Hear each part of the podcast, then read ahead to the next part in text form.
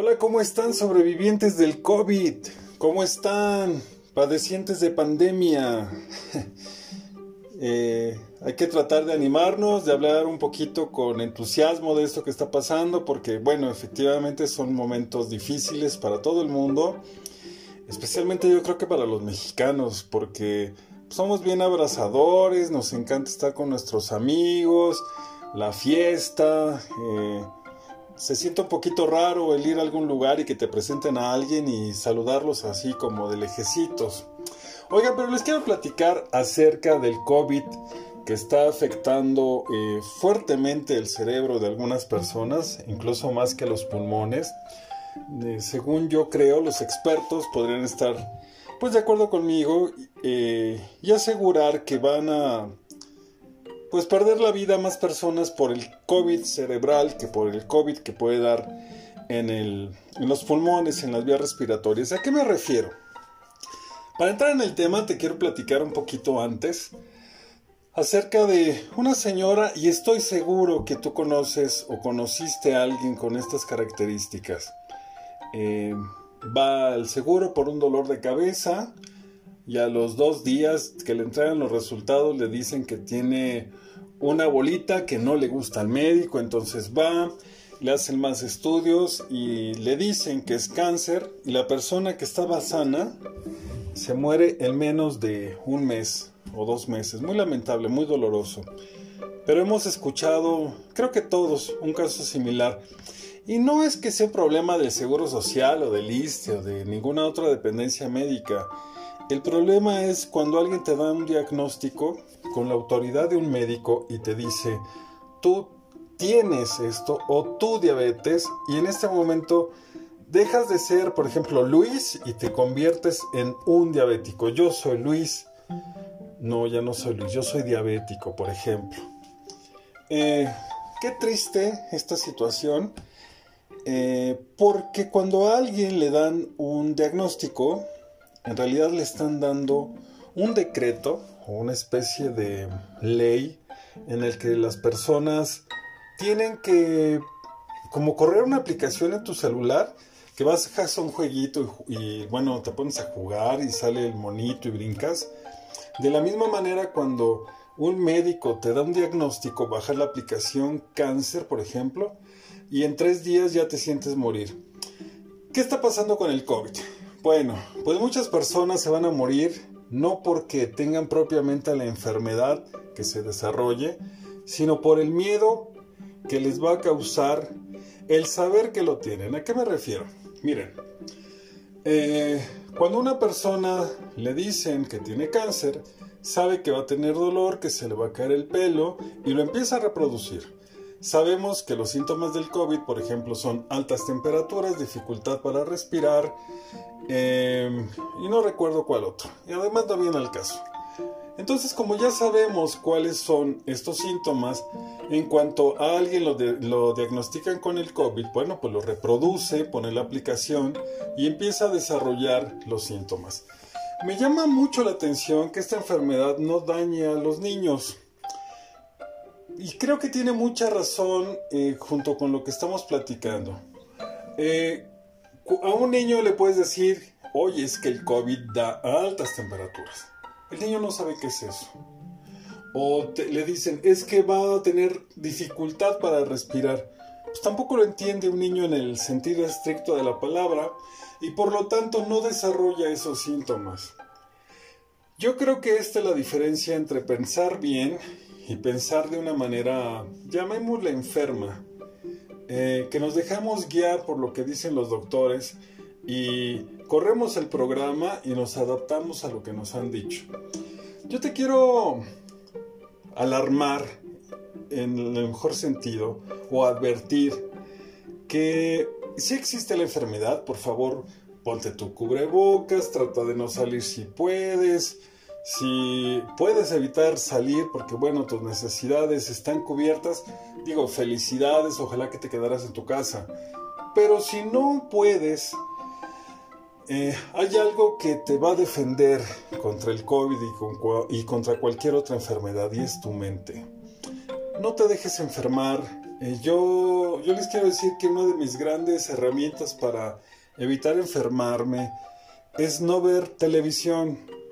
Eh, si, ahorita le si ahorita le prenden en cualquier noticiero, yo les puedo asegurar que vamos a estar convencidos de que estamos viviendo en el apocalipsis zombie, que la economía ya se cayó pero más abajo del piso, que las personas están muriendo de una manera terrible que sí está sucediendo, pero no a las dimensiones que podemos imaginar. Y también nos va a ayudar a darnos cuenta de que aunque la economía de otros países esté mejor o peor, lo importante es lo que tú quieres, lo que tú decides, lo que tú vas a emprender o no emprender. Entonces, yo te quiero invitar a que no te dejes infectar por el COVID cerebral. Esta enfermedad es espantosamente grave porque yo creo que va a cobrar más vidas. Eh, les voy a poner un ejemplo muy cercano de, una persona que conozco. Ella está estudiando y bueno, su roomie tiene COVID. Resulta que tienen un mes sin salir, pero hace 15 días la roomie empezó a desarrollar los síntomas. Esta otra persona, al saber eh, que, bueno, que en la casa existía el COVID, de repente, esa misma noche, empezó a tener los síntomas. Fíjate que aquí tenemos un problema grave y con esto quiero basar lo que estoy platicando. Dicen que el COVID dura 15 días en desarrollarse, en incubarse. Si ellas tienen un mes encerradas, por lo menos tienen eh, un mes que la enfermedad llegó, a lo mejor hasta antes. Una de ellas lo desarrolló y no sabía que era COVID. Seguramente esta persona de quien estoy platicando está infectada desde el día 1.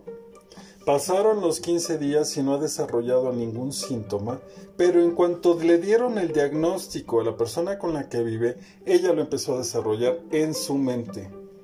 Me habló muy espantada y me dijo, ay, es que mi roomie tiene COVID, este, no puedo respirar. Y me acuerdo que pues, la regañé un poquito y le dije lo que les acabo de decir. Dije, es tu mente, no te espantes, contrólate. Me hizo caso y creo que 10 días después sigue la Romy con los síntomas, pero esta otra persona no los ha desarrollado.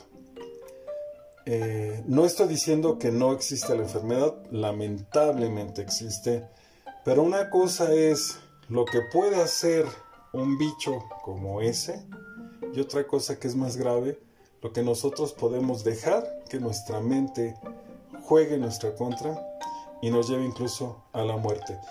Hay una historia que no sé si sea cierta, pero es una historia paralela acerca de una persona que eh, lo condenaron a muerte en el estado de Texas y le dijeron que iban a utilizar un método experimental.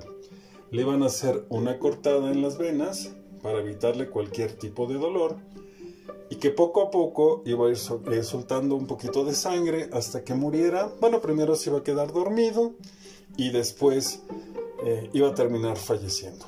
Resulta que no le hicieron nada, nada más lo acostaron, le amarraron las manos y pusieron una llave o algo así que soltaba una gotita de agua y más o menos después de cierto tiempo, esta persona se quedó dormida y un poquito después murió de un infarto.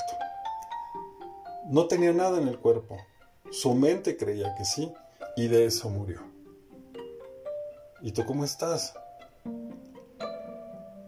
Estamos rendidos ante el COVID como si fuera eh, una enfermedad más terrible que el SIDA. ¿Qué crees?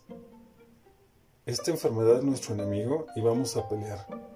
Y vamos a pelear con lo que más eh, le ha dado al ser humano, más victoria le ha dado al ser humano, y es nuestra mente. No nos vamos a dejar vencer. Como mexicanos nos han invadido los franceses, nos invadieron los gringos, los americanos. ¿Y qué crees? Seguimos aquí. Nos, invadió la viruela, el sarampión, nos va, nos va a invadir el COVID y ¿qué crees? También se va a ir. Hay México para rato.